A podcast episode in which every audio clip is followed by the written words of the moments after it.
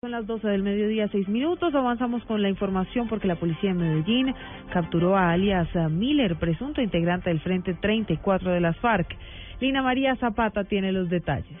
En el barrio 12 de octubre de Medellín, la policía capturó a alias Miller, presunto integrante del Frente 34 de las FARC, por presuntamente participar en actividades terroristas en el Chocó y en Antioquia. El comandante operativo de la Policía Metropolitana, coronel John Jairo Rodríguez, aseguró que mediante la investigación conocieron que alias Miller era el hombre de confianza de alias Chaverra, administrador de finanzas de ese frente en el Chocó, Antioquia y zonas fronterizas. Esta persona es requerida por la autoridad judicial de Quibdó, Chocó, por los delitos de homicidio agravado y rebelión esta persona eh, delinquía en los departamentos de Antioquia y Chocó y el procedimiento de captura se realizó en el barrio 12 de octubre al noroccidente de la ciudad de Medellín. Alias Miller, natural de Caracolí, Antioquia, era requerido mediante orden judicial por un juzgado penal de garantías de Quibdó por los delitos de homicidio agravado y rebelión. En Medellín, Lina María Zapata, Blue Radio.